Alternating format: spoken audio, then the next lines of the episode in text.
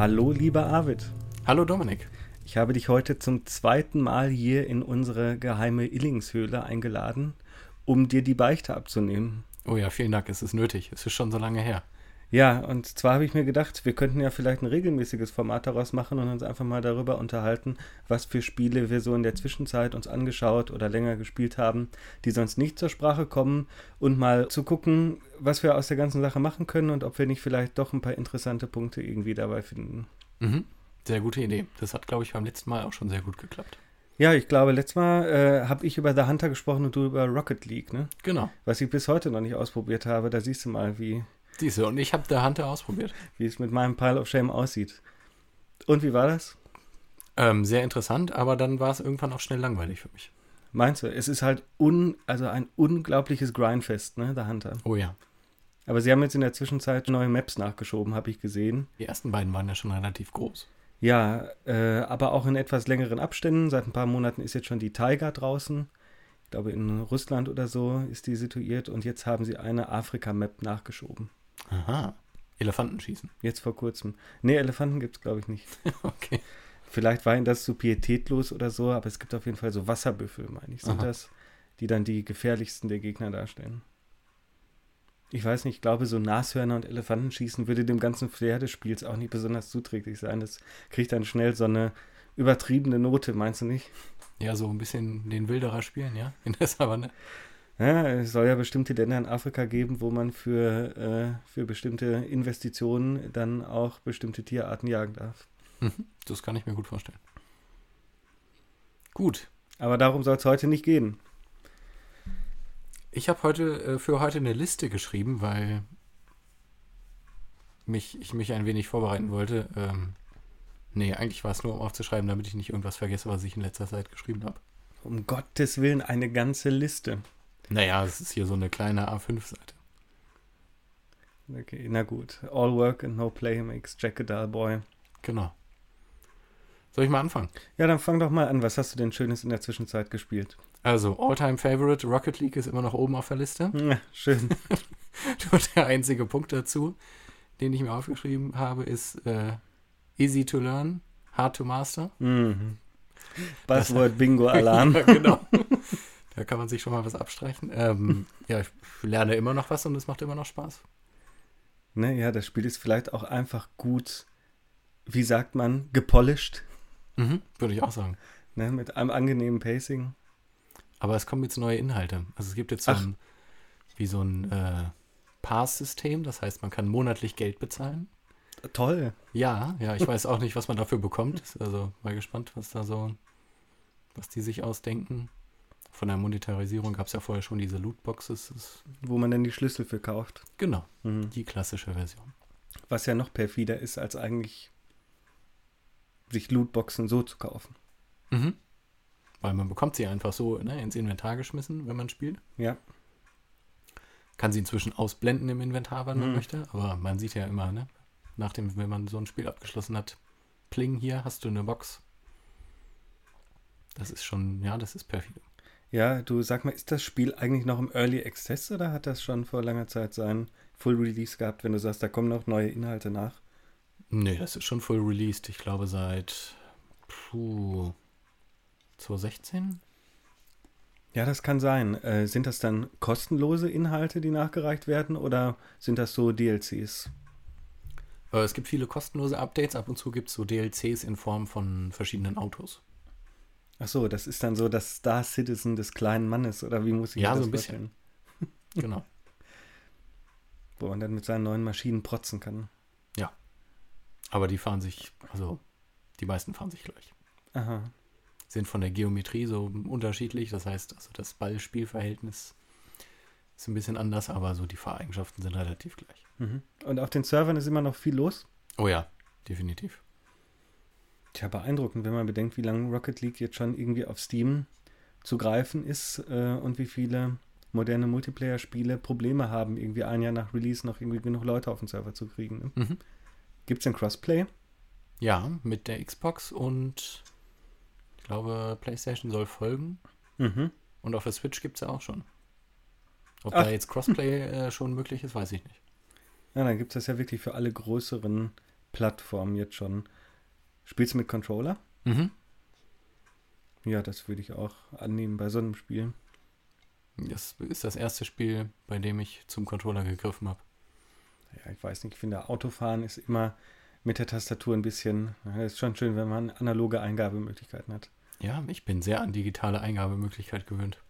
Also GTA fahre ich immer mit der, mit der Tastatur. Ja, das kann man auch noch machen. So, dann spielen sich die, die äh, Schießereien in GTA ja auch bisschen angenehmer. Aber ich weiß nicht, so auch solche Action-Adventures wie Assassin's Creed oder so habe ich doch immer dann lieber mit dem Controller gespielt. Hm, okay. Die spiele ich auch mit Tastatur. Das ist dein Problem. Ja. es ist so präzise. Ja, ja. ja, gut. Äh, ich meine, Rocket League haben wir ja schon besprochen gehabt, deswegen. Das haben wir ja schon zur Genüge durchgekaut, genau. Was gibt's denn Neues? Äh, naja, neue auch nicht, aber hier Tom Clancy's Rainbow Six Siege. Ist ja auch seit Gott, bestimmt anderthalb Jahren draußen. Um Gottes Willen noch so ein Ding. Ja, da gibt es auch immer wieder kostenlose Updates. Äh, die haben jetzt auch Lootboxen, die man sich Toll. kann. das ist nicht mal ein tolles, kostenloses Update. Ohne Keys. Äh, man also man kann sie kaufen und man bekommt manchmal eine nach dem Spiel und kann sie kostenlos öffnen. Ui, also das ist so der, die Nummer mit der erste Schuss ist immer gratis. Naja, man bekommt die ja kontinuierlich durchs Spielen oder man kann sie so kaufen. Mhm. Also von daher ist es jetzt nicht so perfide wie bei Rocket League. Wo man gar nichts kriegt. Genau. Wird man, man denn irgendwie bevorteilt bei Rainbow Six Siege? Kriegt man bessere Waffen oder so? Bessere Nö, das Stats? sind nur so kosmetische Dinge. Ach so, nur kosmetisch. Wie das damals Team Fortress 2 wohl groß genau. populär gemacht hat, ne? Dann geht's ja. Dann kann man sich seine Waffe in verrückten Mustern und Farben anmalen, oder? So ist es. Hm, schön. In Pink zum Beispiel. Ja. Oder Violett. Ja. Ja, zu Rainbow Six Siege kann ich so fast gar nichts sagen, bis darauf, dass der dritte Teil von Rainbow Six mir am besten gefallen hat. Ja. Raven Shield, den habe ich sehr gern gespielt. Schöne Atmosphäre. Ja, ist das so ein Singleplayer-Ding gewesen? Das ich habe alles, alles, davor nicht gespielt. Alles Singleplayer-Ding. Ich habe noch nie Rainbow Six gespielt. Nee. Ja, da ist ja auch kein Wunder, dass dir der neue Teil gefällt. naja, ist ja so ein Multiplayer-Team-Shooter, sowas gefällt mir ja sowieso. Ja, ja, es gab ja zahllose Rainbow Six-Teile. Manche arcadiger, manche eher Taktiksimulationen und so weiter. Der dritte war, hat, hatte, fand ich, ein gutes Gleichgewicht irgendwie. War schon noch eher eine Simulation, äh, aber nicht ganz so sperrig wie die ersten mit den langen Planungsphasen und dann nicht mehr ganz so actionreich wie Vegas. Aber darum soll es ja nicht gehen. Ja, was willst du denn wissen zu dem Spiel? Alles. Alles. Auf welcher Engine basiert das? Wie muss ich mir so eine Runde vorstellen? wie viele Leute kämpfen da gegeneinander und gibt es da tatsächlich so äh, extrem zerstörbare Umgebungen, wie man das in den ersten Trailern damals gesehen hat, bevor sie rauskamen. Okay, ähm, Engine, keine Ahnung. Gut, das weiß ich nicht. Wird ähm, nichts eingeblendet vorher, irgendwie Unreal oder sowas? Doch, bestimmt, aber ich klicke das so schnell weg, hm. weil das Spiel so langsam startet, bevor diese Videos abgelaufen sind. Okay. Ha. Nee, also Engine weiß ich nicht, das müsste man nochmal nachschauen. Ähm, wie viele Leute spielen gegeneinander? Das sind in, im Multiplayer 5 gegen 5. Das ist wenig. Ja, die Maps sind auch nicht allzu groß. Das heißt, man hat relativ viel Action, wenn, wenn man sich begegnet. Ähm, zerstörbare Umgebung, ja, kommt drauf an. Also es gibt spezifisch zerstörbare Dinge. Es gibt einmal Holzwände mhm. und Holzdecken. Mhm. Die sind äh, durchlöcherbar. Und äh, so, so Fensterverschläge. Die sehen aus wie, als würde man ne, irgendwie die Fenster zunageln, wie im Wilden Westen, mhm. um dem Ansturm Herr zu werden. Solche Sachen sind zerstörbar. Also es gibt normalen Betonboden, den kannst du nicht beeinflussen. Und kann man auch so richtige Löcher dann in die Holzdecken schießen und Holzwände oder nur mit den Projektilen da durchfeuern? Ähm, du kannst durchfeuern, die Holzwände kannst du komplett niederreißen, wenn du zum Beispiel mit einer Schrotflinte dir viel Arbeit machst mhm. oder eine Granate gegenwirfst. Bei den Holzdecken bleiben diese Planken da. Mhm. Also die Holzdecke besteht so aus Querbalken und darüber sind oben und unten jeweils dann so Holzplatten äh, gelegt und die kann man dann quasi wegschießen. Mhm. So funktioniert das. Das heißt also, es ist relativ ver vertikal aufgebaut weil die meisten Maps dann ein bis drei Etagen haben. über die gespielt wird. Ja. Und das Verteidigerteam muss ja dann immer so ein, so ein Objective halten gegenüber dem Angreiferteam und muss sich dann relativ schlau in, in dieser Architektur verstecken, Winkel abdecken, wo dann das Angreiferteam quasi von außen dann hinein muss. Was sind das denn so für Levels? Ganz unterschiedlich. Vom Air Force One Flugzeug bis zum Vorstadthaus ist irgendwie alles dabei. Es gibt Mhm. so einen komischen Rockerclub in Hannover. Das sind meist so, ja, fast schon so lagerhausartige Architekturen. Es wirkt manchmal so ein bisschen artifiziell, weil niemand würde wirklich so richtig Häuser bauen, wie man so, wie es da dargestellt ist. Es gibt viele Ecken und Kanten, die halt diese Multiplayer-Partien begünstigen, um das möglichst fair zu gestalten. Aber ja, Und so ist, ungefähr sieht das aus. ist es jetzt so aufgeteilt wie bei Counter-Strike seit jeher? Es gibt die, die Terroristenfraktion und die Polizeifraktion oder? Nee, das ist ganz merkwürdig. Und zwar kämpfen immer die Spezialeinheiten gegen andere Spezialeinheiten. Also es sind nur Polizeicharaktere. Also wie im echten Leben eigentlich auch. Ja, sozusagen, genau. Ja. Aus verschiedenen Nationen die Spezialeinheiten. Da gibt es dann sogenannte Operators. Das sind dann die Heldenklassen Mhm. mit verschiedenen Fertigkeiten und Fähigkeiten, die dann halt in diesen Fünferteams gegeneinander spielen. Und wie lange dauert dann so eine Runde? Oh, ich glaube knapp drei Minuten. Das ist sehr kurz. Ja, es geht eigentlich. Also vom Spielgefühl her ist es nicht allzu kurz. Es gibt so eine 30-sekündige Vorbereitungsphase am Anfang. Da können die Verteidiger quasi ihre Stellung äh, reinforcen, nennt sich das jetzt auf Englisch, also verstärken. Also Holzwände mit so hochfahrbaren Metallverstärkungen äh, undurchlässig machen, Fenster vernageln und so weiter. Und in der gleichen Zeit versuchen die Angreifer mit so fahrbaren Kameradrohnen dann die Verteidiger aus, ausfindig zu machen in diesem Komplex. Und nach diesen 30 Sekunden geht es dann los. Und ich nehme an, wenn man jetzt während eines Matches dann stirbt, muss man auf die nächste Runde warten. Genau, das ist dann wie bei Counter-Strike, dann gibt es so eine Spectator-Ansicht. Da kann man dann seinen Teamkameraden zugucken. Und was ist die genaue Siegbedingung? Müssen dann alle Kämpfer des gegnerischen Teams ausgeschaltet sein oder muss man einen bestimmten Punkt erreichen und den halten, wie es in den Battlefield-Spielen? Es gibt verschiedene So Modi. Ähm, es gibt einmal die Geiselrettung. Das heißt, die, die Verteidiger haben äh, die, die Geisel irgendwo in einem Raum versteckt und die Angreifer müssen sie quasi in die Rescue-Zone befördern. Dann Mhm. gibt es einmal ein Bombenszenario, da gibt es zwei Bombspots, A und B, und die Angreifer müssen quasi die Bomben entschärfen. Müssen aber nicht beide entschärfen, sondern können sich einen der beiden Spots aussuchen und dort quasi ein, ein Gerät platzieren, was dann, ich glaube, eine Minute benötigt, um dann diese Bomben zu entschärfen. Mhm. Ähm, und als dritten Modi gibt es so sowas wie so einen Capture-Modus. Das heißt, es ist dann ein, ein Raum immer, in dem sich quasi ein Angreifer aufhalten muss. Und wenn er sich allein in diesem Raum aufhält, dann tickt quasi ein Timer runter. Und wenn der abgelaufen ist, dann hat der Angreifer gewonnen. Das sind die drei Modi-Siegbedingungen. Und klar, wenn das gegnerische Team komplett ausgeschaltet ist, ist die Runde auch vorbei. Ja, also klingt tatsächlich nach so einer Art klassischen Multiplayer-Shooter im Geiste von Counter-Strike und Mhm. der Tradition. Ne, wie ist das mit dem Waffenkaufen? Macht man das außerhalb ähm, der Spielrunden? Erstellt man da irgendwie so seinen individuellen Avatar und rüstet den aus? Oder äh, fängt man nervös an, irgendwie äh, die Waffen äh, zu kaufen zu Anfang jeder Runde, wie das bei Counter-Strike gemacht wird? Die verschiedenen Operator haben vorgegebene Waffen, die sie mitnehmen können. Ja. Das beschränkt sich meist auf so eine Pistole und zwei bis drei verschiedene Hauptwaffen, die man mitnehmen kann. Das kann man dann vor jedem Match sich aussuchen, was man genau mitnehmen möchte. In diesen Phasen kann man auch keine Sachen nachkaufen. Das heißt, es ist von vornherein begrenzt. Ich habe zwei Granaten mit oder so ein Breaching-Device, mit dem ich ein Loch in die Wand machen kann. Und aber mit jeder neuen Runde wird das dann wieder aufgefüllt. Genau. Und die verschiedenen Operator, die teilen sich auch auf in Verteidiger und Angreifer. Das heißt, es gibt Angreifer-Operator, die zum Beispiel nur so ein kugelsicheres Schild mit sich tragen und einer mit einer Handfeuerwaffe durch die Gegend laufen und die Verteidiger-Operator sind zum Beispiel eher auf so also so kurze SMGs äh, spezialisiert. Im Gegensatz zu, zu den Angreifern, die meist relativ äh, große Zielfernrohre haben, mit denen sie weiter gucken können, zum Beispiel.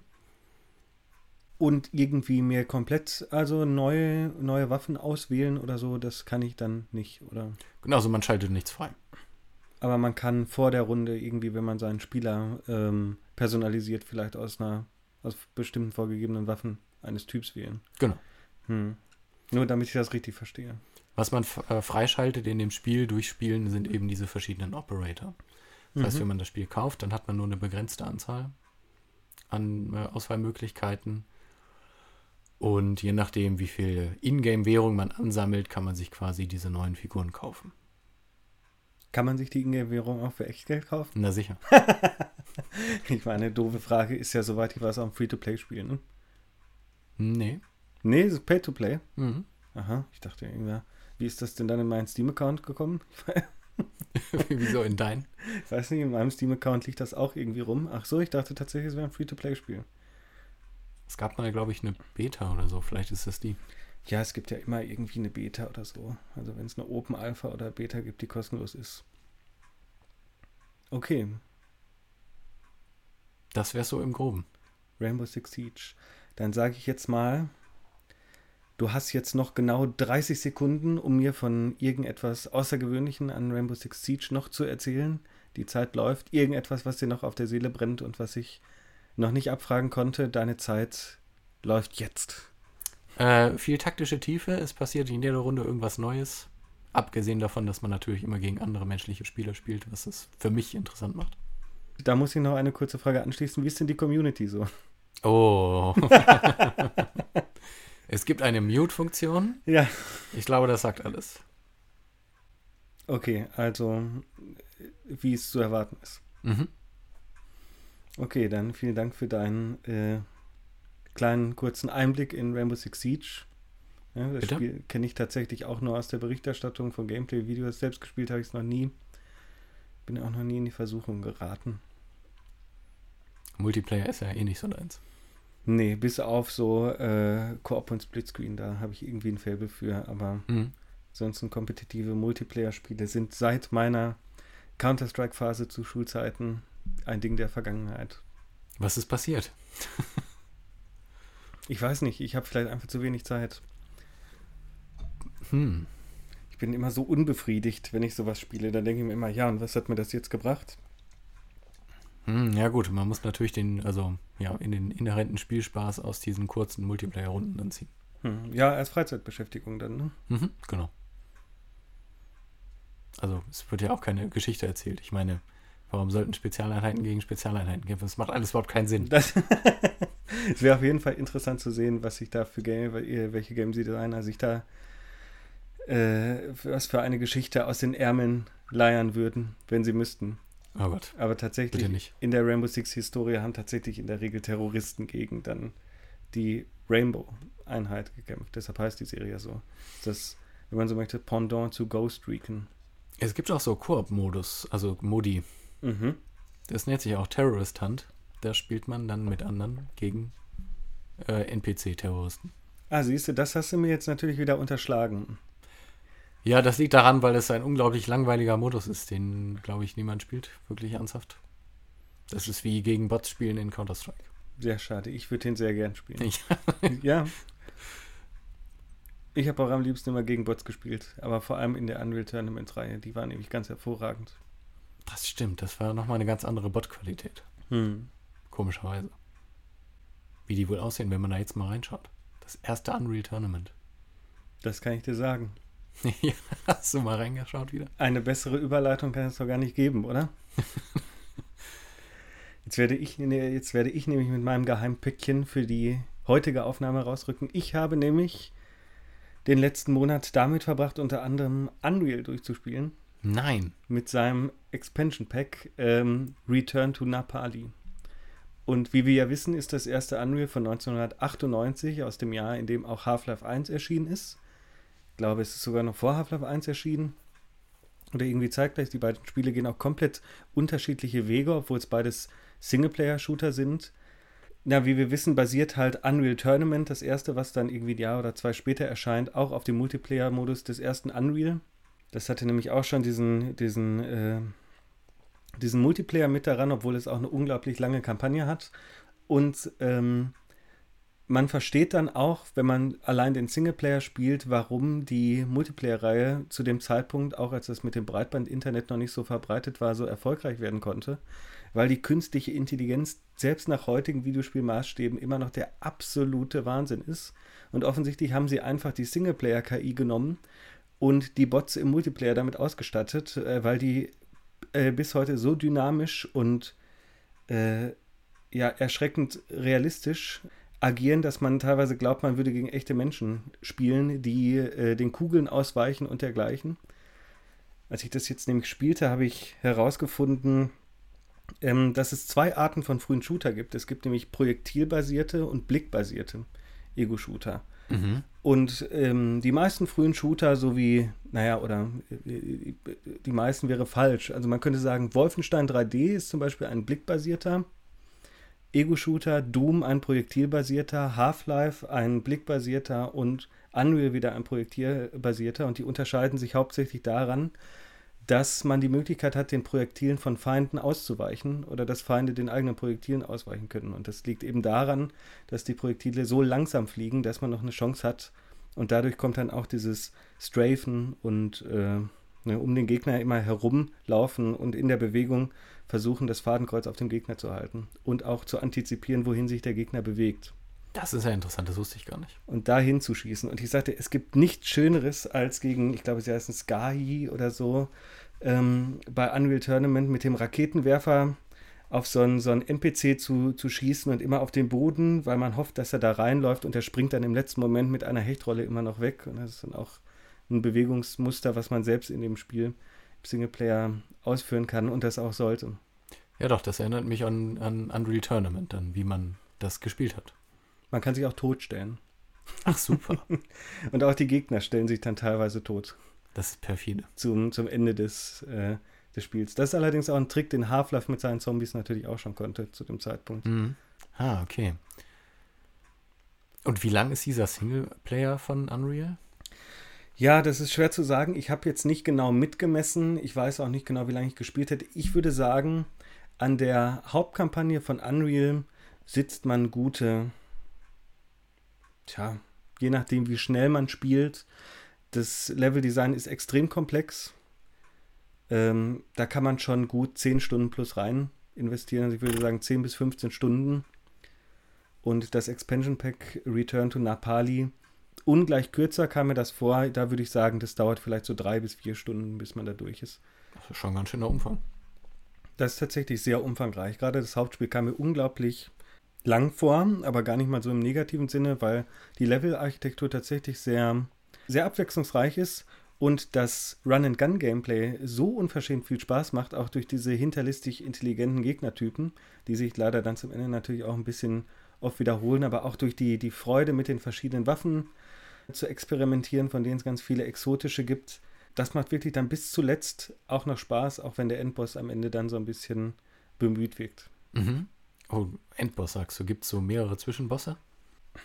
Tja, wie soll ich das sagen? Ja, es gibt einen Endboss und es gibt so eine Art von Zwischenboss. Das ist so eine Art großer Zyklop, äh, Zyklop, der Steine auf dich wirft und wenn du dann getroffen wirst, dann bist du relativ schnell tot und musst neu laden. Und diesen Zyklopen hat man, glaube ich, fünf oder sechs Mal per Copy und Paste ans Ende von verschiedenen Leveln gemacht. Und oh das Interessante ist, man kann die, den Schwierigkeitsgrad der Feinde oder die Fortgeschrittenheit, sage ich mal, der Feinde daran erkennen, wie groß sie sind, weil man sich offensichtlich die Mühe gemacht hat. Zumindest ist es mir im Expansion Packs auf, aufgefallen, die einzelnen Gegnertypen in unterschiedlichen Größen in das Spiel zu implementieren und je größer die sind, desto stärker sind sie dann natürlich auch. Ach, das ist ja interessant. Aber es ist ja relativ leicht kommuniziert. Ne? Also so farblich wird sich nichts unterschieden? Nee. Okay. Von der Farbkodierung passiert tatsächlich nichts.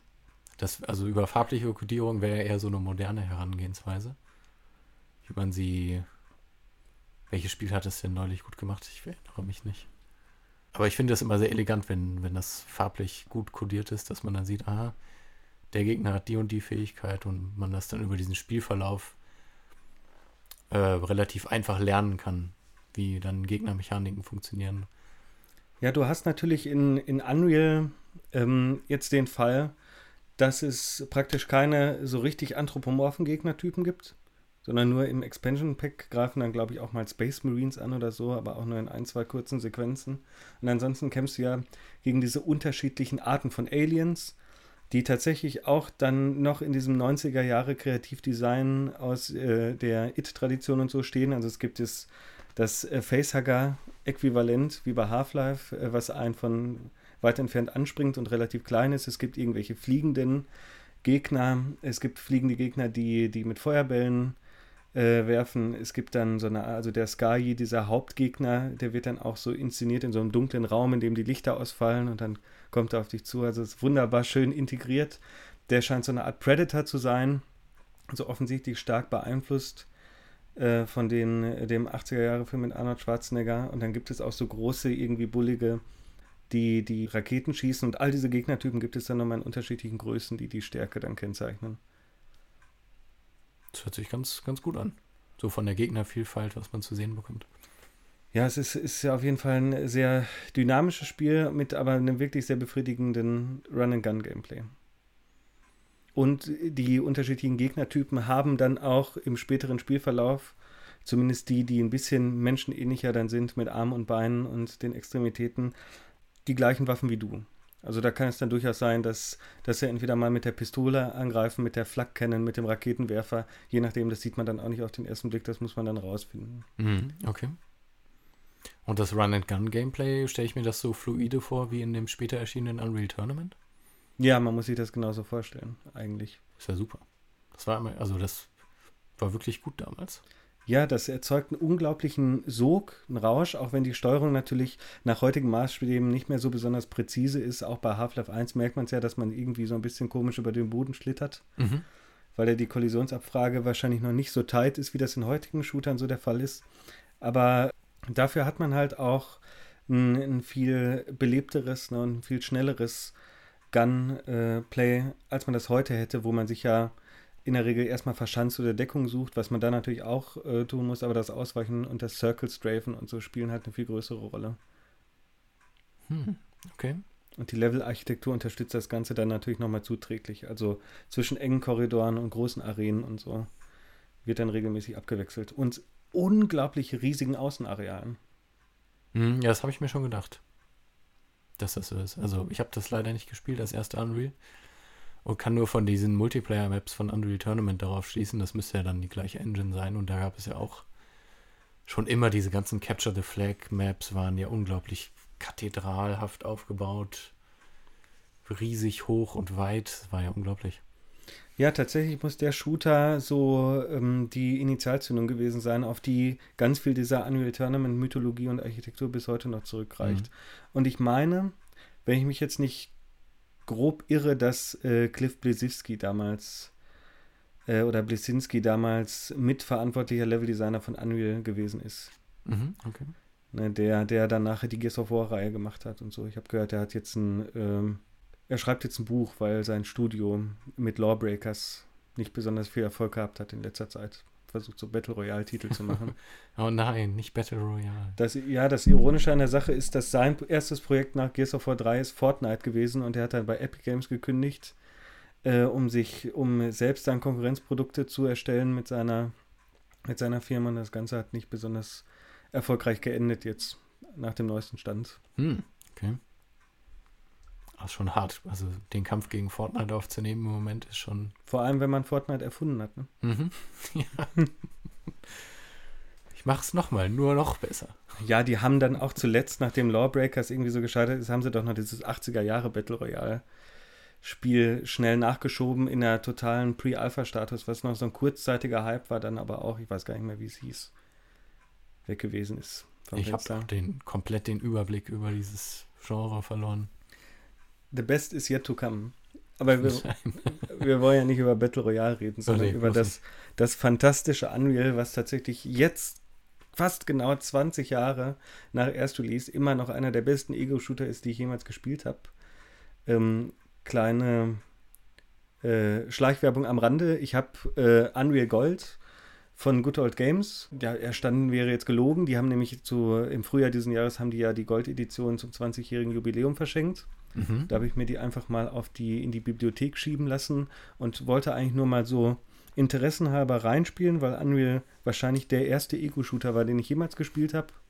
In einer stark geschnittenen deutschen Version. Ich habe mich unglaublich gegruselt. Man stürzt am Anfang mit so einem mit so einem Gefangenentransporter auf so einem fremden Planeten ab. Napali, nehme ich mal an, wird der namensgebende Napali sein.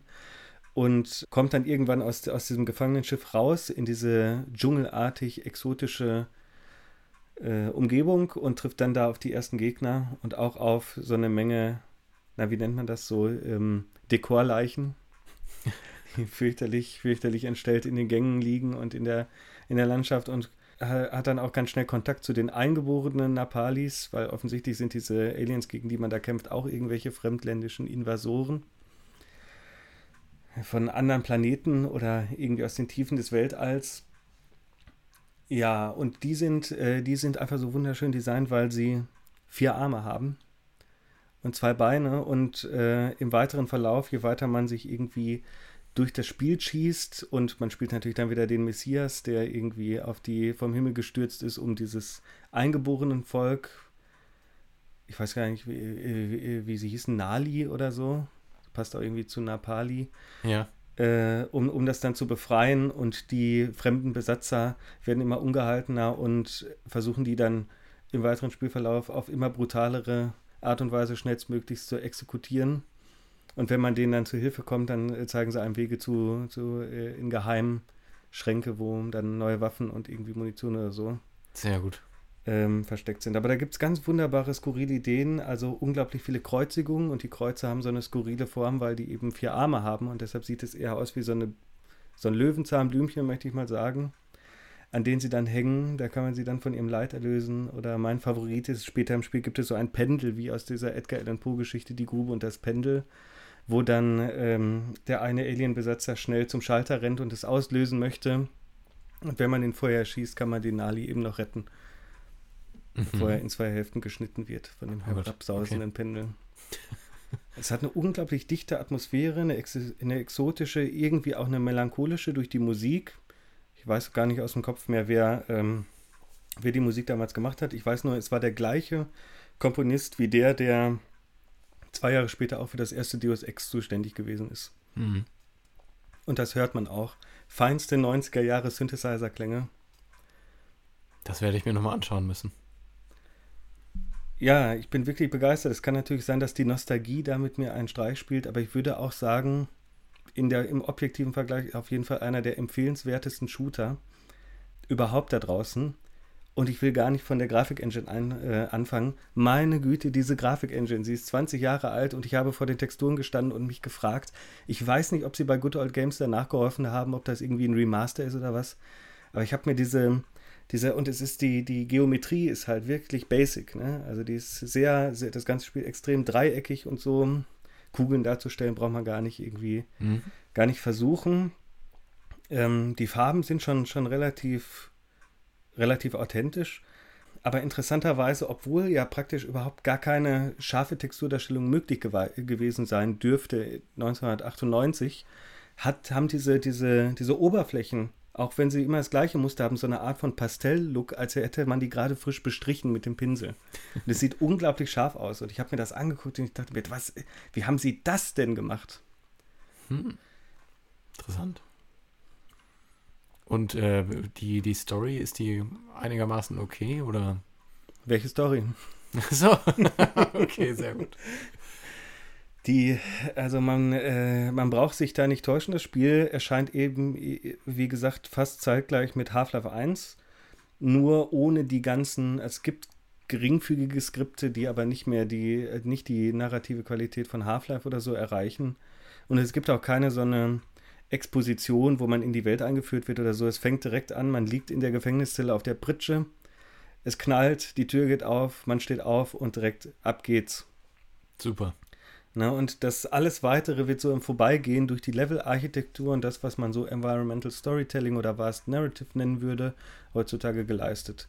Also man hat zum Beispiel so einen Translator dabei, das ist so, ein, so eine Art PDA und wenn man über über so Dekoleichen drüber läuft, dann piept der einmal, wenn es eine neue Nachricht gibt und dann kann man so kleine, kleine Fetzen aus den Tagebüchern der Person dann nachlesen. Dann weiß man, wie die da hingelangt sind oder so. Und da gibt es manchmal längere Geschichten, manchmal kürzere, aber fast schon so ein bisschen rollenspielmäßig aufbereitet. Wow, das ist ja wie E-Mails lesen in Prey oder eigentlich eine System Shock und Audiologs. Es kommt immer darauf an, wie gut die gemacht sind, ne? In, in Unreal sind sie dankenswerterweise extrem kurz, beinhalten manchmal auch in, ähm, interessante Informationen über Geheimgänge und sowas. Mhm.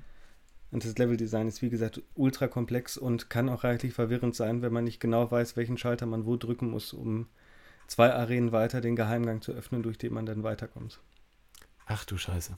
Ja. Diese urkruden, fiesen Schalterrätsel. Ja, aber en masse. Ich habe ja einen Schalter gedrückt. Was er macht, ich weiß es nicht. ja, genau, das ist so der, die Standardsituation in Unreal. Herrlich. Aber man kann sich ganz gut da durchtasten, auch wenn man noch nicht genauso verstanden hat vom Level-Layout, wo man hin soll, indem man einfach der nachströmenden Gegnerflut entgegenläuft. Hm. Mir fällt gerade was ein. Unter dem Hinblick der, der Prägung aktueller Computerspiele, die ja sehr zugänglich gestaltet sind hm. und die als Spieler sehr viele Hilfsmittel äh, anbieten, so wie hervorgehobene Gegenstände, die markieren, dass ich irgendwas aufheben kann. Wie zugänglich ist die Unreal erschienen? Ja, das ist eine ambivalente Frage. Ne? Das ist so eine kleine Fangfrage. Weil tatsächlich hat man ja den Eindruck, heutige Spiele sind vom Schwierigkeitsgrad und vom Fairness und so, so muss man sagen, bei Unreal darf man wenigstens noch Stell speichern. Anders würde das wahrscheinlich auch sich ganz anders gestalten, wenn man nicht vor oder nach äh, jedem Kampf speichern könnte. Aber man, mu man muss schon sagen, natürlich erfordert das Gameplay per se Skill und die Orientierung erst recht. Das wäre wahrscheinlich auch der, das größte Manko oder der, also das Allerschwierigste, was es an dem Spiel zu beherrschen gilt. Auf der anderen Seite ist das Spiel meiner Meinung nach, trotz seines geringeren Schwierigkeitsgrades, vielleicht schon einfacher zugänglich als moderne Titel, weil die in ihrer Masse an Komfortfunktionen und Spielmechaniken ja teilweise durchaus überfordernd wirken können. Mhm. Das ist zumindest mein Eindruck. Also, ich meine, man muss vielleicht wirklich, wirklich richtig tief drinstecken in der ganzen Open World Assassin's Creed Spiel, wie du willst. Ikonografie und Gameplay-Tradition, die gerade auch von so Titeln wie ne, Dishonored und ich weiß nicht, wie sie alle heißen, äh, praktiziert werden, damit das intuitiv funktioniert. Aber ich finde es immer unheimlich schwierig, gerade auch bei so einem Spiel wie Prey, das finde ich nicht besonders einstiegsfreundlich, ganz im Gegenteil. Oder Dishonored schwer durchzuschauen, äh, zu durchschauen, was soll ich überhaupt machen, was kann ich überhaupt machen, wie funktioniert das? Und für mich würde das in dem Fall viel länger dauern, das Spiel lesen zu lernen. Mhm. Auch wenn das Gameplay an sich vielleicht viel anspruchsloser ist und viel verzeihender ist, als alte Titel gewesen sind. Ja, das kann ich nachvollziehen. In den ersten Stunden von Rainbow Six Siege war ich unheilbar überfordert mit den hm. ganzen Möglichkeiten und den Erfordernissen, die man in Spielsituationen ja auch äh, standardmäßig leisten muss. Mhm. Dazu fällt mir eine Anekdote ein, und zwar habe ich vor einem halben Jahr das erste Kommandos nochmal ausprobiert. Mhm. Und ähm, wenn dann so das erste Level lädt und dann hat man ja diese, diese ISO-Ansicht und sieht dann, äh, wo man lang muss. Äh, ich habe meine Spielfigur nicht gefunden. Und ich wusste im UI teilweise nicht, was ich anklicken kann und was nicht. Und das war ein sehr interessantes Erlebnis. Ja, auf der anderen Seite muss ich da mh, hm, so ein bisschen relativierend dazu natürlich sagen, Kommandos war auch vor 20 Jahren in keinster Art und Weise einstiegsfreundlich oder stimmt. zugänglich. Aber wie absurd, wenn man nicht mal die Spielfigur findet, oder? Ja, Kommandos hat halt diese extrem, hm, wie soll man sagen, integrale Rendergrafik, mhm. die es schwer macht, UI-Elemente oder irgendwelche dynamischen Elemente vor vorgezeichneten Hintergründen oder so äh, zu erkennen. Ne? Tja. Kann man heute aber immer noch gut anschauen, wie ich finde. Ja, klar, eben durch dieses Vorgezeichnete, ne? Auf jeden Fall. Ja. Um nochmal auf Unreal zurückzukommen, also es gibt ja bestimmt auch so eine, wie soll ich sagen, so eine Mechanikprogression in dem Spiel, also in Form von Waffen, die man sammelt im hm. Verlauf. Ja. Wie ist das so gemacht? Ist das äh, angenehm? Wird man, also gibt es so ein, so ein gutes Pacing sozusagen, wie man mit neuen Mechaniken versorgt wird? Ja, genau da, das, daran würde ich auch anschließen wollen ähm, in Bezug auf unsere gerade schon, schon geführte Diskussion, weil das ist genau die Frage. Gibt es, also gibt es wirklich neue Spielmechaniken? Nein, es gibt neue Waffen, ja. Und die, mhm. die, die Waffen funktionieren tatsächlich extrem unterschiedlich, genauso wie man es auch aus solchen Spielen gibt, äh, kennt, wie Half-Life 1 zum Beispiel, ne? Wo man am Anfang mit Brechstange und Pistole und dann irgendwann Schrotflinte und Maschinengewehr und am Ende mit den großen Kalibern und den ganzen Science-Fiction-Waffen kämpft und sich dadurch natürlich das, das äh, Gameplay auch ein bisschen verändert. Aber es ist natürlich nicht so, als würden dann komplett neue Spielmechaniken integriert wie Fahrzeugdinger oder so. Paradebeispiele sind für mich da solche Titel wie die neuen Tomb Raider oder Assassin's Creed, wo ich zumindest bei Assassin's Creed 3 das Gefühl hatte, ich war nach 20 Stunden immer noch nicht aus dem Tutorial raus, weil mir auf einmal irgendwie ein großes Kriegsschiff dann geschenkt wurde und ich dann nochmal ein komplett anderes Spiel im Spiel spielen sollte. Da muss ich sagen, es ist wirklich, also es stimmt, dass Spiele mit einer Deus Ex ist auch sehr schön, aber Spiele mit einer ganz eng gestreamlinten und gepolischten Spielmechanik, dass die wirklich auch was für sich haben. Und wenn sie die gut ausarbeiten und das gut ausspielen und es nicht zu langweilig machen und zu monoton, dass das dann auch funktionieren kann. Und all diese unterschiedlichen Waffen aus Unreal bauen natürlich auf der gleichen Spielmechanik aus. Sie sind halt nur so kreativ und unterschiedlich. Ähm, dass der, der Teufel wie immer dann im Detail sitzt. Ne? Also man fängt an mit so einer Pulswaffe, die man noch in dem Gefangenentransporter findet. Die hebt man auf, die lädt, regeneriert sich automatisch. Nahkampf gibt es gar keinen. Ähm, diese Pulswaffe kann man, glaube ich, in fünf Stufen noch auf, noch modifizieren, indem man so Collectibles findet. Aha. Und desto mehr Energie bekommt die und desto stärker wird diese Waffe. Und man kann dann mit dem, und jede Waffe hat natürlich dann zwei Schussmodi. Also man kann mit, mit dem linken Trigger dann normale Projektile verschießen und mit dem rechten dann diese Plasmakugeln aufladen, bis die Waffe vibriert. Fühlt sich halt auch un unglaublich befriedigend an, ne? wenn man das so sieht und hört und sich denkt, ah ja, jetzt, ne, jetzt hat man die, die Waffe zum, zum größtmöglichen Maximum aufgeladen. Dann kriegt man so eine normale Pistole. Tja, die kann man dann schräg halten oder normal wenn man sie schräg hält, schießt sie doppelt so schnell, aber ist nicht mehr genauso akkurat. Und das ist halt eine Waffe, wo die Projektile so schnell sind, dass die Feinde nicht so einfach davon wegdodgen können. Mhm. Das ist schon mal ein, ein, Sonderfall, dafür ist sie aber dann auch sehr schwach. Und so geht das dann weiter und man kriegt die auch die aus natürlich Unreal Tournament bekannten ganzen skurrilen Waffen dann im Verlauf des Spiels. Ich würde sagen, so ungefähr bei der Hälfte hat man dann alle beisammen und dann geht es wirklich um das Feintuning und dann wird das, zieht das Spiel vom Anspruch ein bisschen weiter an. Aber es hat natürlich einen Grund, warum viele solcher, solcher Waffen bis heute noch in den aktuellen Unreal Tournament-Titeln vertreten sind, wie die herrliche Flak Cannon, was ja eigentlich nur ein Derivat einer Schrotflinte ist, und Granaten mit dem, mit dem alternativen Feuermodus verschießt. Oder die Bio-Rifle, die ich selbst überhaupt nicht gerne benutze, aber als Idee so dermaßen skurril finde dass hier eine Erwähnung wert ist. Das ist die, die diese, diesen, diesen grünen Schleim verschießt, der explodiert ah, ja, ja. bei Berührung, den man auch aufladen kann. Der immer nur zwei Meter weit fliegt. Ja, genau. Herrlich. Stimmt, ja. Da ist ja wirklich schon, das hört sich an, als wären wirklich alle Waffen drin, die seit jeher bei Unreal Tournament verwendet werden. Ja, es gab bei, bei Unreal Tournament immer mal wieder so Experimente. Ne? Es gab zum Beispiel so, ich glaube bei Unreal Tournament 2003 oder 2004 war das, wo sie so eine Nahkampfwaffe oder bei Unreal Tournament 3 war es, glaube ich, auch noch dabei, diese Nahkampfwaffe, mit der man so, äh, so Schockschläge auf Berührung verteilen konnte. Stimmt, ja, ja. So sowas gibt es dann bei, äh, bei Unreal 1 noch nicht. Aber es gibt auch noch immer diesen herrlichen Raketenwerfer, mit dem man vier, vier Raketen, wenn es nicht sogar mehr sind, weiß es nicht, in einer Reihe mhm. äh, abfeuern kann, alternativ auch als Granaten und auch mit Lock-on-Mode und dergleichen. So, und mit unglaublich wenig Eingaben wird halt unglaublich komplexes Gameplay geleistet. Wie gesagt, wir reden hier über ein Spiel, was nur eine Taste zum, äh, zum Feuern, eine für den alternativen Feuermodus hat und keine, keinen Action-Button. Mhm. Ja, ja. Interessant.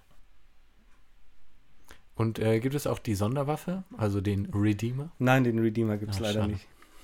Das wäre wahrscheinlich in einem Singleplayer äh, Shooter auch ein bisschen unfair gewesen bei der Verteilung. Dann ist das Level ja, ja leer nach dem. Das, nach ja, das stimmt. Das wäre dann das Pendant zu der BFG in Doom und Quake, ne? Und so weiter. Mhm. Ja, der Redeemer, die man dann auch noch lenken konnte. Ne? Ja, das war echt schön. Im Add-on-Pack kriegt man dann noch ganz viele gewöhnliche Militärwaffen, Granatwerfer, äh, Sturmgewehr und so weiter. Die hat es dann nachher, soweit ich weiß, nie wieder gegeben in irgendeinem Unreal-Titel. Manchen Leuten sind die, diese Waffen dann auch missfallen.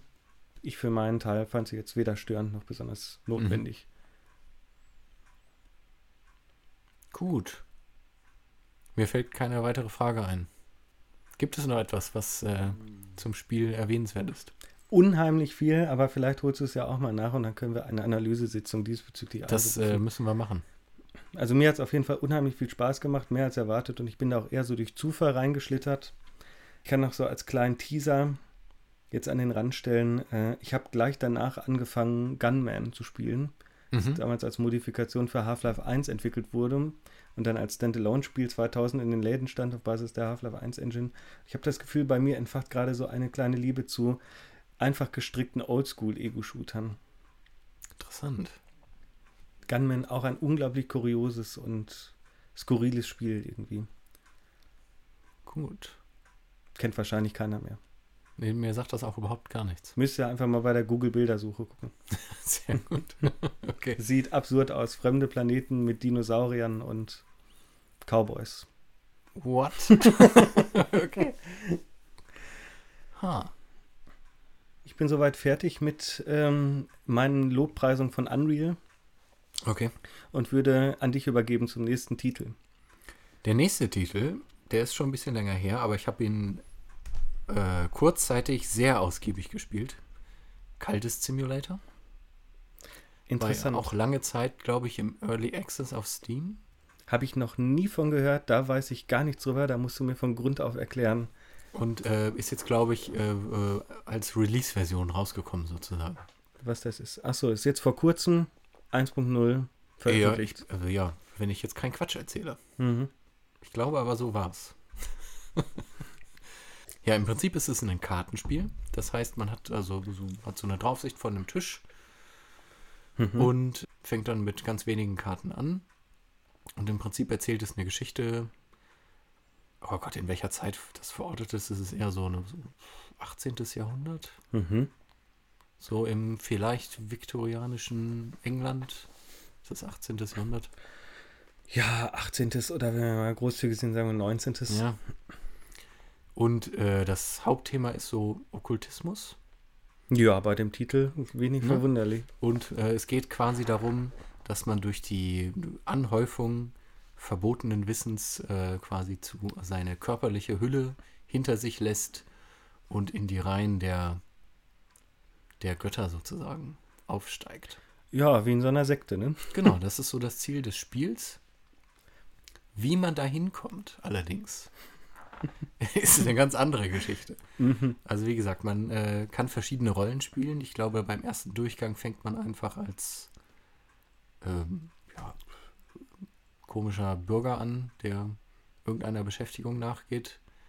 Es gibt dann quasi äh, in dem zweiten Durchgang kann man verschiedene äh, Werdegänge wählen, zum Beispiel einen, einen Chirurgen, der in einem Krankenhaus arbeitet, einem reichen Abkömmling, der was geerbt hat. Also man fängt quasi an mit so einer Arbeitssituation und dann äh, gibt es Verben, nennen die sich. Das heißt, es gibt so ein Arbeitsverb, da kann man dann eine Karte draufziehen, wie ich gehe meiner Tätigkeit als, als Chirurg nach. Und dann gibt es einen Timer, der abläuft, zum Beispiel 60 Sekunden in Realzeit. Das heißt, 60 Sekunden arbeitet man und man bekommt dafür so die Ingame-Währung, die man in, an verschiedenen Instanzen dann im späteren Spiel ausgeben kann. Und diese Möglichkeiten, äh, Karten auf Verben zu legen, das wird dann erweitert mit dem, mit dem Spielverlauf. Aber äh, jetzt, warte mal, du hast gesagt, das ist ein Kartenspiel und dieses Kartenspiel erzählt eine Geschichte und da geht es darum, irgendwie äh, die Selbstapotheose zu erreichen, Mhm. indem man Macht akkumuliert oder irgendwie. Äh, Wissen. Wissen, ja, okay, alles klar. Aber wie muss ich mir denn das vorstellen? Ist das jetzt ist das ein Brettspiel, so wie Mensch ärgere dich nicht? Oder ist es ein Kartenspiel wie Hearthstone? Wie sieht denn das aus? Gibt es da noch andere Elemente außer das Kartenlegen? Äh, nein, also im Prinzip geht es darum, diese Karten mit den Verben zu verbinden. Das heißt, es gibt einmal Arbeiten, dann gibt es Träumen, dann gibt es den eigenen Kult und bestimmt zehn andere, die ich jetzt nicht unbedingt benennen kann. Ja. Das heißt also, ähm, am Anfang geht man arbeiten. Und dann wird quasi eine Geschichte erzählt und dann erhält man neue Karten und dann poppen neue Verben auf. Und dann kann man verschiedene Kombinationen Ja, aber wie wird, das, Ausprobieren. wie wird das denn gemacht? Was sehe ich denn? Sehe ich einfach nur so die Karten, die auf dem Tisch liegen im Spiel? Oder? Genau, du siehst die Karten, die haben dann diesen Kartenslot, in den sich dann diese Karte einpasst, wenn Mhm. man quasi arbeiten geht. Dann hat man so einen, so einen Timer, der sich in so einem Ring dann äh, von, von 60 quasi auf 0 Sekunden abläuft. Mhm. Und dann fällt die Karte wieder da raus und du kannst sie frei auf dem Tisch wieder anordnen. Mhm. Das ist, was man sieht. Und man sieht quasi Karten und dann Slots, in die man diese Karten reinpassen kann. Und wie wird dann die Geschichte erzählt? Die Geschichte erzählt sich in Texttafeln. Texttafeln, okay. Die werden dann eingeblendet oder wie?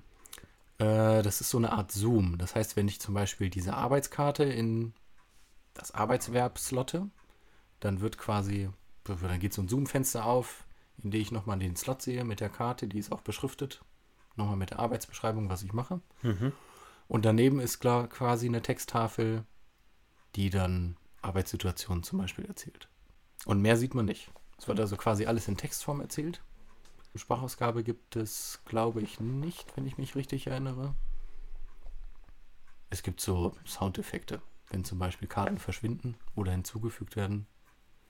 Sowas gibt es. So das obligatorische Wusch oder Genau, ja, ja. Sowas. wie so bei Gwent oder Hearthstone oder so. Mhm. Ja, und äh, gegen wen spielt man denn da? Spielt man da gegen den Computer? Gegen andere Spieler? Gegen gar niemanden? Man spielt gegen den Computer. Mhm. Und da man ja verbotenes Wissen anhäuft, gibt es quasi als Gegenspieler Detektive. Mhm. Und das heißt, wenn man zum Beispiel seinen, seinen Kult gegründet hat, dann kann man theoretisch sowas wie Vorträge geben über ein bestimmtes okkultes Thema. Die sind äh, in Form von verschiedenfarbigen Karten repräsentiert, in, weiß nicht, zehn verschiedenen Kategorien. Die, ich, keine Ahnung, das ist dann durch irgendwelche Ikonografien differenziert. Aha. Ähm, das heißt quasi, wenn man über ein bestimmtes Thema einen Vortrag hält, dann wird man ja mit, seinem mit seinem Geheimbund öffentlich und das äh, häuft quasi Verdächtigungskarten an. Und was bringt einem das dann? Über diesen äh, Weg kann man quasi neue Jünger anlocken. Ah, die Ressource gibt es dann also Genau, auch. es gibt dann die Jüngerressource. Ja, den Nachteil hat es quasi diese Verdächtigungskarten, die man anhäuft, die dann der Detektiv in Ermittlungsverfahren zu Beweisen äh, transformieren kann. Mhm. Das ist also unglaublich kleinteilig alles. Ja. Und äh, man muss sich das Ganze in sehr vielen Spieldurchgängen hintereinander erschließen. Welche Kombinationen zu was führen. Ah, so ein bisschen Rook-like-mäßig dann. Oh ja, definitiv. Es gibt jetzt aber nicht sowas wie Skillpunkte, die man dann von einem Durchgang zum nächsten wiederverwenden kann, Mhm. sondern man fängt einfach wieder von vorne an. Aha, und es dauert dann ein paar Spieldurchläufe, bis man tatsächlich das Ende des Spiels erreicht. Mhm. Definitiv. Und hast du das bis jetzt schon geschafft, oder? Ich habe es nur mit Cheating geschafft. Okay, also es ist durchaus anspruchsvoll und braucht dann wahrscheinlich auch ein gewisses Zeitinvestment. Mhm. Gibt es unterschiedliche Schwierigkeitsgrade? Das weiß ich jetzt nicht. Könnte sein, dass man die einstellen kann. Mhm. Was ist daran faszinierend? Ich glaube, die Kleinteiligkeit war für mich faszinierend. Ich habe auch nicht nachgeguckt in irgendwelchen Wikis, wie was funktioniert, Mhm. sondern mich überraschen lassen. Das war faszinierend. Ich habe dann irgendwann mit dem Cheating angefangen, weil es mich genervt hat, dass ich nicht zum Ende gekommen bin.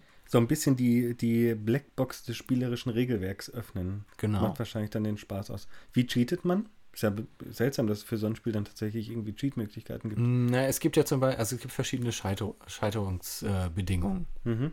Das heißt, man kann zum Beispiel eine Karte ansammeln, die nennt sich Faszination. Das heißt, wenn man träumen geht zu einem bestimmten Thema, kann man Fascination ansammeln. Wenn man träumen geht. Genau, Also man kann zu einem bestimmten Thema, das ist dann durch Kartenkombinationen, träumen. Genau, es gibt dieses Verb träumen und da kann ich vers- verschiedene Karten reinwerfen.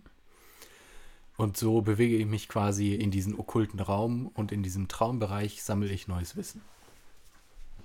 Und durch diesen Traumbereich gehe ich dann quasi auch dieses, diesen Pfad der, der Erleuchtung nach. Das ist so der Weg. Der ist halt gefährlich und Faszination ist gefährlich. Und wenn ich zu viel Faszinationskarten angesammelt habe, dann führt das irgendwann zum Scheitern. Das heißt, ich werde wahnsinnig zum Beispiel. Ach so. Das heißt, wenn da irgendwie so ein kritischer Wert dieser Ressource überschritten wird, dann ist vorbei. Mhm. Es gibt dann quasi so einen so einen Timer, der abgefragt wird. Wie der genau heißt, ich habe keine Ahnung. Das ist alles sehr, sehr mysteriös benannt. Ähm, der zieht dann quasi immer diese Karten an sich. Und wenn ich dann zum Beispiel dreimal Faszination auf dem Tisch liegen habe, Mhm. dann zieht er alle 30 Sekunden eine Karte an sich und wenn drei an- angehäuft sind, dann gibt es nochmal so einen Endtimer von 60 Sekunden und wenn ich dann nicht eine andere bestimmte Karte generiere, die quasi diese Faszinationskarten neutralisiert, dann werde ich wahnsinnig. Ja, das klingt tatsächlich ziemlich komplex. Das ist unglaublich komplex, ja. Aber auch sehr interessant. Man kann zum Beispiel merkwürdige äh, Dämonenwesen beschwören. Ja. die man auf Expeditionen in ferne Länder schicken kann, um Artefakte wiederzubringen, die einen quasi ne, näher zum Erleuchtungsweg führen. Ja. Man kann ganz viele Jünger rekrutieren, die man ausbildet, äh, die man in Ritualen opfern kann. Man kann die Detektive, die einem auf der Spur sind, ermorden lassen. Ja, weißt du, ich äh, kannte das Spiel vorher nicht und ich habe es, glaube ich, auch bis, bis jetzt äh, noch nicht gesehen. Und am Anfang konnte ich mir da gar nichts drunter vorstellen. Aber jetzt von dem, was du mir so erzählt hast, scheinen sich so ein paar Puzzleteile zusammenzusetzen. Das klingt für mich wie so eine Art von Text-Adventure, die mit so einer Kartenspielmechanik gesteuert wird. Kann man sich das in etwa so vorstellen? Ja, ja doch. Obwohl die zentrale Mechanik dieses Timer-System ist tatsächlich. Mhm. Das heißt also, dass immer wieder, also wie gesagt, man kann, also es ist schwer zu beschreiben. Also ich kann Timer äh, manuell anwerfen, Mhm. zum Beispiel diesen Arbeitstimer, aber ab und zu passieren eben auch diese, diese automatisch generierten Timer. Das heißt also, dieses, dieses Suche nach den Faszinationskarten zum Beispiel passiert regelmäßig, was ich nicht beeinflussen kann. Das Mhm. ist einfach vom Spiel vorgegeben. Ne? Irgendwie alle zehn Minuten oder so taucht das auf. Quasi wie so ein Sanity-Check im Prinzip, okay. würde ich das jetzt formulieren. Also man spielt dann schon auch unter Zeitdruck. Oh ja, definitiv. Mhm. Was würdest du sagen, wie lange dauert so eine Partie? Hm. Bis man wirklich zum Ende kommt, bis man seine menschliche Hülle abgelegt hat. Ja, also, ja, zum einen, wie lange würde das dauern, wenn man es durchspielen möchte? Und zum anderen, wie schnell ist man im Regelfall, wenn man noch total uneingeweiht ist, dann tot? Oder verrückt? Ich würde sagen, durchspielen, also bis zum Spielende 10, 15 Stunden. In einer Partie. Mhm. Oh, das ist lang. Äh, tot sein kann man ganz schnell. Aber das klingt aber auch reichlich frustrierend für mich. Ja, kann es auch sein. Also man, äh, durch die Arbeit, der man nachgehen kann, sammelt man ja eben Geld an, das regelmäßig abgezogen wird durch Lebenserhaltungskosten. Das ist auch wieder so ein automatischer Timer, der alle 120 Sekunden abläuft und dann Mhm. immer eine Geldkarte frisst sozusagen. Ja, wie im echten Leben. Genau. Alle 120 Sekunden wird eine Geldkarte eingezogen. Ob das der richtige Timer ist, weiß ich nicht. Kann auch alle drei Minuten sein. Ja. Und äh, was auch sehr äh, herausfordernd ist, ist Ordnung auf dem Tisch zu schaffen, so dass man alle wichtigen Timer im Blick hat. Ach so, das heißt, man kann sich das Ganze auch so organisieren, dass man eine bessere Übersicht hat. Genau, es ist alles frei bewegbar auf diesem Tisch. Hm. Ja, wenn du jetzt Vergleiche anstellen müsstest, würden dir irgendwelche Titel einfallen, die dich an das Spiel erinnert oder an die dich das Spiel erinnert? Du hast Text Adventures genannt, äh, Sorg, Hm. definitiv. Aber eher aus so einem Bereich des äh, dieses Erkundens der Spielwelt, zu sehen, was passiert, was kann ich tun, welche Kombinationsmöglichkeiten gibt es. Hm. Also, dass mich, äh, weiß nicht, drei Faszinationskarten umbringen. Wusste ich vorher nicht, bevor es passiert ist. Es gibt jetzt auch nicht so eine Art von Tutorial oder Warnung im Spiel.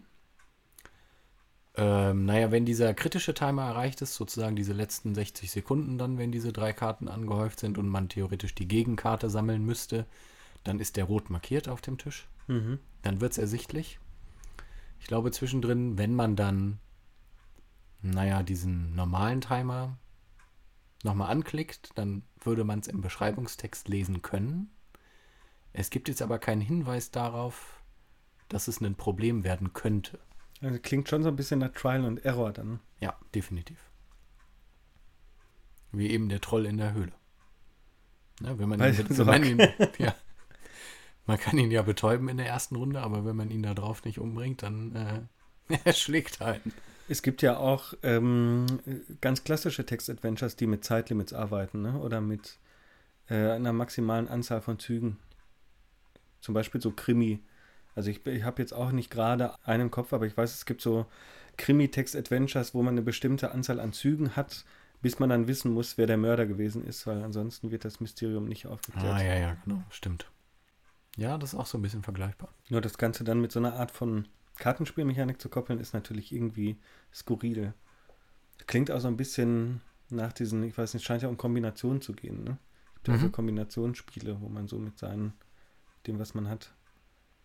Genau, wenn man zum Beispiel einen, einen Dämon beschwören möchte, es gibt halt verschiedene, Mhm. da muss man diese verschiedenen okkult, okkulten Fragmente kombinieren miteinander. Was und- bringt mir der Dämon? Ja, wie gesagt, das ist dann sozusagen eine eigene Karteneinheit, Ja, die dann über, weiß nicht, 120, 180 Sekunden verfügbar ist, die man eben losschicken kann, um den, um den Detektiv zu töten, Ach. um die Expedition zu leiten, mit anderen Jüngern zum Beispiel.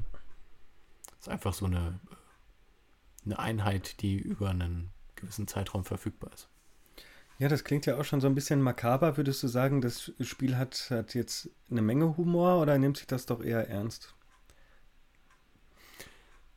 Wenn man sowas ja zuerst hört, denkt man sich, ein typisches Satire-Spiel irgendwie. Nee, so satirisch ist es nicht. Mhm. So würde ich es nicht einordnen. Es nimmt sich schon ernst, würde ich sagen. Doch. Solche, solche Gameplay-Features wie den Dämon zu beschwören, um den Detektiv zu ermorden, klingen natürlich schon so ein bisschen suffisant. Dann. Ja, aber es passt gut irgendwie in dieses Szenario, was da aufgemacht wird. Das, ist, das klingt total krude, oder? Dass Ja. über Karten sowas generiert wird, aber durch diese, also jede Karte halt eben so einen Beschreibungstext. Und ähm, je nachdem, in welcher Kombination man das in diesen Slot wirft, gibt es halt einen neuen Text dann in diesem Fenster. Äh, dadurch wird das unheimlich dicht, dicht erzählt. Diese Atmosphäre wird sehr eingängig beschrieben insgesamt. Ja, wahrscheinlich spielt hier auch wieder der klassische Text-Adventure-Effekt eine Rolle, ne, dass man das, was eben nicht grafisch abgebildet wird, sich selbst irgendwie in seinem Köpfchen zusammenreimen muss. Und wenn das Ganze dann natürlich noch irgendwie mit spannenden Zeitlimits unterfüttert wird, kann das, glaube ich, ein ziemlich, also wie man das gar nicht, gar nicht erstmal glauben würde, eine ganz schön attraktive Mischung sein und ganz schön spannend sein sogar. Mhm.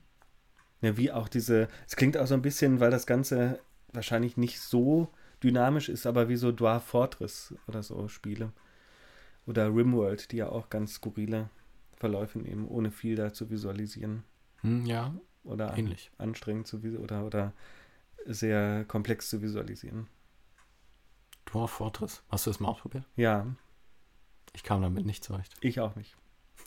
Die Originalversion besteht ja auch nur aus ASCII-Zeichen. Ja. Nee. Ich habe es nach einer halben Stunde wieder gelassen. Ja, ich kenne leider auch niemanden, der das irgendwie regelmäßig spielt.